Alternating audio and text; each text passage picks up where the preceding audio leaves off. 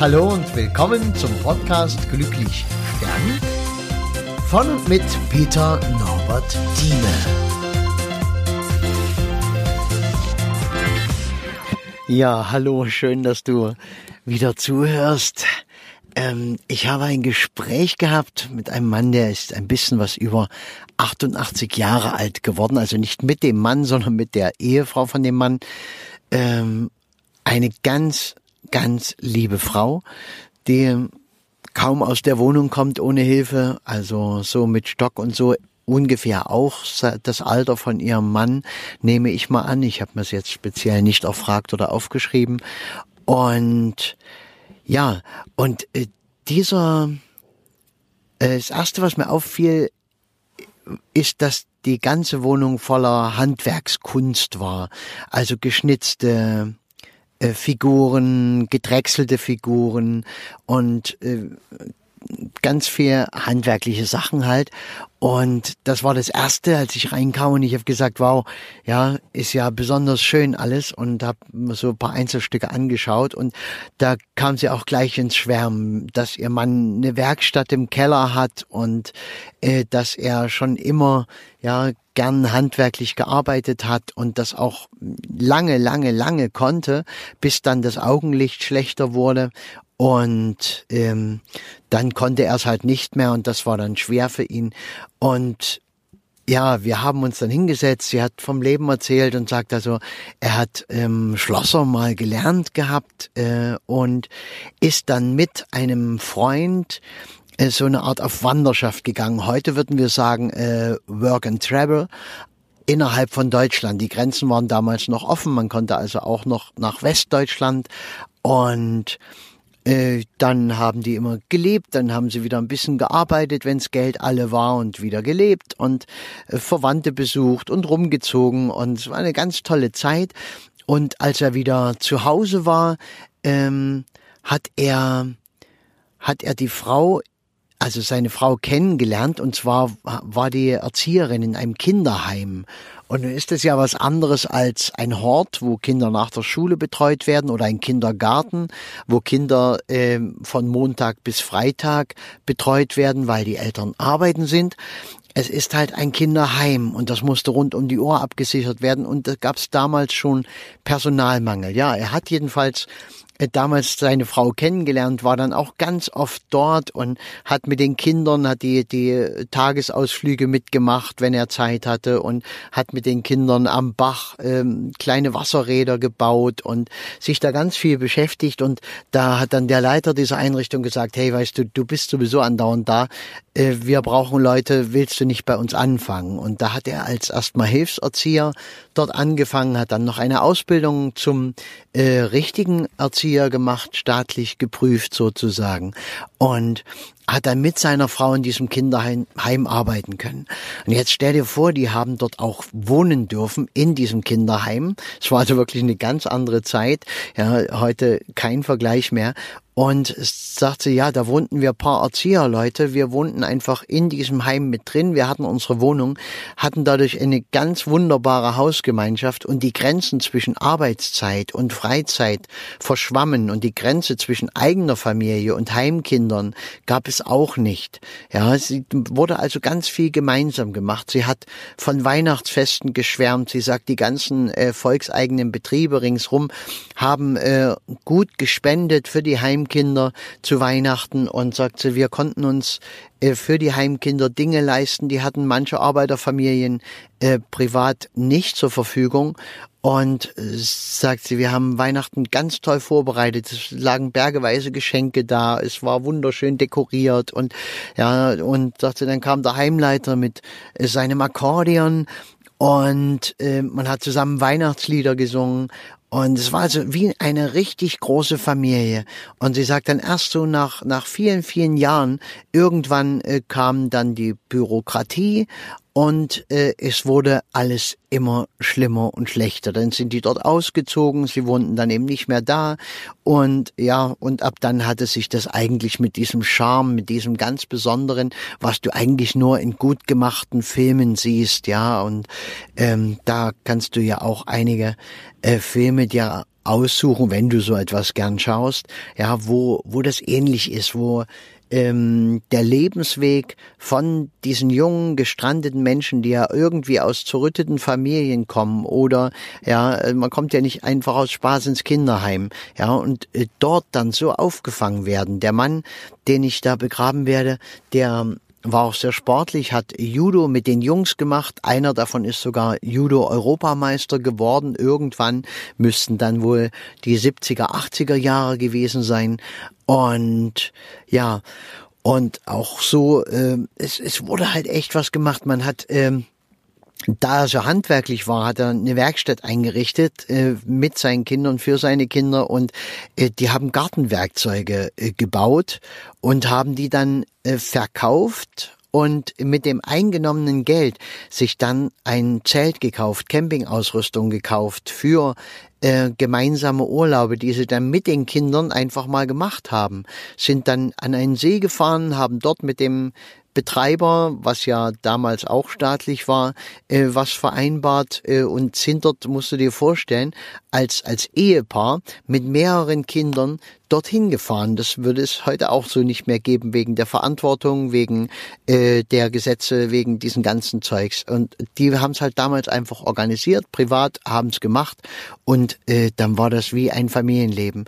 Wie gesagt, sie haben keine eigenen Kinder, das hat sich jetzt am Ende als Nachteil schon ein bisschen herausgestellt, weil halt niemand dann so richtig da ist. Aber sie hatten immer Kinder und sie hatten eine riesengroße Familie in der früheren Zeit. Und sie sagt, äh, es war ganz oft, dass Kinder, die dort damals groß geworden sind, die dann weggezogen sind, dass die irgendwann mit ihren Familien äh, wieder zurückgekommen sind und die zu Hause besucht haben. Die haben also rausgekriegt, wo wohnen denn die jetzt und haben die zu Hause aufgesucht. Sagt, das war immer so schön.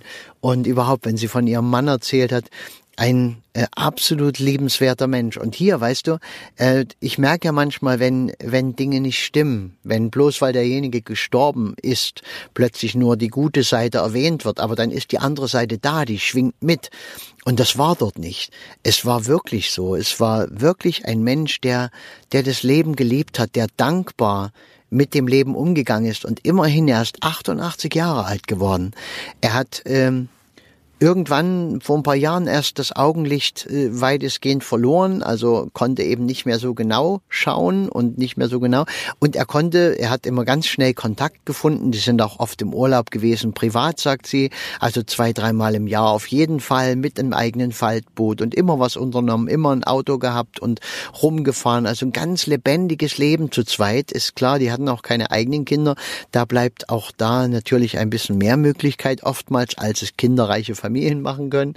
Und ja, und äh, er hat quasi äh, dort auch immer gleich Kontakt gefunden. Sagt sie, wir waren im Urlaub äh, nie allein. Wir sind allein losgefahren und wir haben dann ganz schnell hatten wir Freunde und äh, saßen abends zusammen, haben gesungen, haben gelacht, haben gefeiert und äh, so war das ganze Leben, so war das immer die ganze Zeit und ähm, er konnte am Ende nicht sterben, lange Zeit nicht sterben, weil er musste sich ja um seine Frau kümmern. Er wusste, die, der ging es ja viel schlechter als ihm. Ja, und ach ja, ist übrigens schwerhörig geworden dann am Ende und das ging auch nicht zu heilen. Und da war es mit der Kommunikation dann auch äh, Essig, was ja auch schade ist. Also so einen Schritt wieder loslassen, ähm, auf den Tod vorbereiten. So was ich dir auch immer erzähle, wenn du äh, nicht dafür sorgst, mit deiner Einstellung, mit deinem Wesen, mit freiwilligen Aktionen, dann wird das Leben sich kümmern und wird für dich sorgen, dass du diese Übergangszeit bewusst erleben kannst und stückweise Abschied nimmst vom Leben und loslassen kannst. Ja, er konnte also nicht sterben, weil er wollte seine Frau gesichert und abgesichert wissen und das, das war nicht gegeben. Und musst dir mal vorstellen, die hatten auch einen Garten, das war mal eine Müllhalde vor 50 Jahren wahrscheinlich. Und er hat mit der Gemeinde geredet und hat gesagt, hier, die Müllhalde, äh, ich beräume alles selbst, bring alles weg, ich fälle die Bäume, die dort äh, wild gewachsen sind und ich würde dort gern ein Stück Land pachten und mir einen Garten einrichten. Und das haben die damals gemacht, da als es noch keine Motorkettensägen gab und ähm, Containerdienst einfach mal einen Container hingestellt hätte, sondern wo man alles noch wirklich mit Hand äh, gearbeitet hat, hat der dieses Stück ähm, Drecksland sozusagen urbar gemacht und dort einen Gärtner äh, gebaut. Er hat dort äh, einen Bungalow eine Ferienhütte sozusagen äh, draufgesetzt mit Küche, mit zum Übernachten und er sagt, wir waren so viel im Garten. Er hat sich dort noch eine eigene Werkstatt gebaut, ein extra Gebäude, damit er auch lautere Maschinen, äh, die er halt in seinem Keller nicht betreiben konnte, weil Mehrfamilienwohnhaus, ja, da kannst du natürlich nicht so viel Krach machen und manche Maschinen machen halt Krach. Hat er sich also dort seine Werkstatt eingerichtet und hat dort noch ganz viel bauen können. Und weißt du, dann kam ja die Zeit äh, jetzt so mit 88, dass er gesagt hat, wir müssen den Garten loswerden. Der Garten muss weg. Und es gab eine Familie mit Kindern, die gesagt haben, oh ja, den würden wir gerne haben. Und äh, die Gemeinde hat gesagt, nein, wir verlängern das nicht. Wir wollen dort Bauland äh, schaffen und das verkaufen ja, an äh, Leute, die halt Eigenheime bauen wollen. Und das, und äh, das bedeutete für den, dass er hätte seine Gebäude abreißen müssen, also nicht nur beräumen, sondern auch die Gebäude abreißen mit 88 Jahren. Natürlich ein Ding der Unmöglichkeit. Man hätte es dann beauftragen müssen und ja, er ist dann auf die Gemeinde gegangen, hatte, weil er ein gründlicher Mensch war, auch seine ganzen, äh, die ganzen Unterlagen von damals aufbewahrt. Er hatte also einen alten Ordner, wo diese ganzen Dinge drin äh, hingen von 1900, weiß ich, 70, keine Ahnung, ja, die Genehmigung, dort Gebäude errichten zu dürfen. Feste gemauerte Gebäude mit Fundament und allem drum und dran. Und äh, da er diese Genehmigung hatte, war es kein illegaler Bau, was man ihm vorgeworfen hatte, weil es wurde ja auch viel einfach mal so gebaut und dann ähm, hätte er es wirklich wegreißen müssen. Und so konnte er nachweisen, das ist erlaubt gewesen und mir wurde zugesichert, dass das für immer Pachtland bleibt. Und dann hätte es mit der Weitervermietung ja auch geklappt, mit dem Nachnutzer. Und ja, diese Unterlagen hatte die Gemeinde alle nicht mehr. Die konnten also auch nicht nachvollziehen, dass er dort jemals eine Genehmigung hatte oder dass es da irgendwelche Zusagen gegeben hätte. Aber wie gesagt, er konnte es konnte es nachweisen und dadurch ähm, brauchte er nur, in Anführungsstrichen, nur Leerräumen. Aber das war natürlich auch eine Nummer. Mit 88 einen Garten beräumen, in dem man Jahrzehnte gelebt hat. Das ist ein kompletter Haushalt gewesen, mit Kühlschrank, mit allem drum und dran, mit Betten, mit Einrichtungen, ja, seine Werkstatt und äh, dies und das. Und das war alles zu beräumen. Und er wollte es unbedingt schaffen. Er ist morgens zeitig aufgestanden, ist losgedüst in den Garten und hat dort ähm, an sich den ganzen Tag geschuftet und gewerkelt, damit äh, dieser Garten frei wurde. Ein Verwandter, der auch schon 77 Jahre alt ist, hat ihm geholfen und ähm, da hat man das dann leer gekriegt. Und er hatte immer nur die Sorge, wie kann ich denn dafür sorgen, dass mein, meine Frau, die Frau, die ich liebe, dass die es nicht schwer hat. Und deswegen hat er gekämpft und gekämpft und gekämpft. Und erst als ich jetzt eine Mitarbeiterin vom Hospiz, vom Palliativmedizin fest angestellt und freiberuflich oder ähm, wie sagt man freiwillig, ja ehrenamtlich beim Hospiz arbeitend, als ich eine Frau ganz liebevoll um seine Frau anfing zu kümmern, mit wirklich uneigennützigen ähm, Helferdingen, äh, ja, einfach so geholfen, die Frau in die Hand genommen, die zu Hause abgeholt, sie wohin gefahren, wo sie hin braucht, hin wollte, dort Zeit genommen, gewartet, sie wieder nach Hause gefahren, sie begleitet für dieses und für jenes. Und als er das dann erlebt hat, dann äh, wusste er, ja, es geht auch ohne mich weiter. Und dieses Gefühl brauchen wir am Ende, sonst können wir nicht gehen. Wir brauchen das Gefühl, dass es am Ende weitergeht. Dass es am Ende eine, ja, dass, dass wir gehen können. Wir können loslassen und wir können natürlich nicht loslassen, wenn Ungereimtheiten da sind, wie zum Beispiel der Mensch, der, den wir das ganze Leben begleitet haben, der uns begleitet hat, den allein zurückzulassen mit seinem Gehstock und ähm, das hätte er nicht gekonnt. Ja, gut, also auch mal eine richtig, richtig positive Geschichte, wo es mal keine Ecken und Kanten gibt und keine äh, keine Abstriche, die gemacht werden müssen. Dann kannst du natürlich sagen, ja, aber der ist ja trotzdem am Ende krank geworden. Ja, das ist ganz normal, das hat er gebraucht. Ja, das ist der Abschied vom Leben.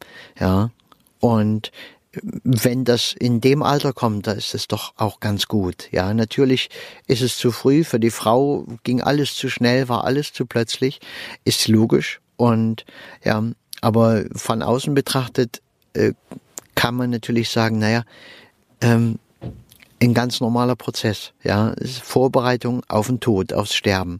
Und da wir ja alle nicht lernen, wie Sterben, wie Tod funktioniert, wie das geht, wie das gesund wäre, wie wir dann solche Zwangs-Naturdinge vermeiden könnten, ja, dann äh, erleiden wir es eben auf diese Art und Weise.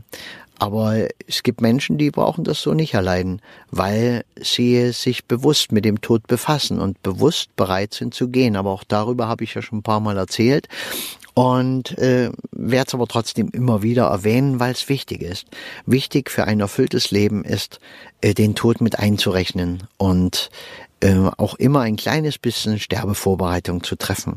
Ja, und das muss man vielleicht auch viele Jahrzehnte üben, ja, damit es am Ende wirklich klappt. Und das geht. Alles klar, ich danke dir ganz sehr fürs Zuhören. Ist ziemlich lang geworden, aber war meiner Meinung nach eine schöne Geschichte, herzerwärmend. Mach's gut.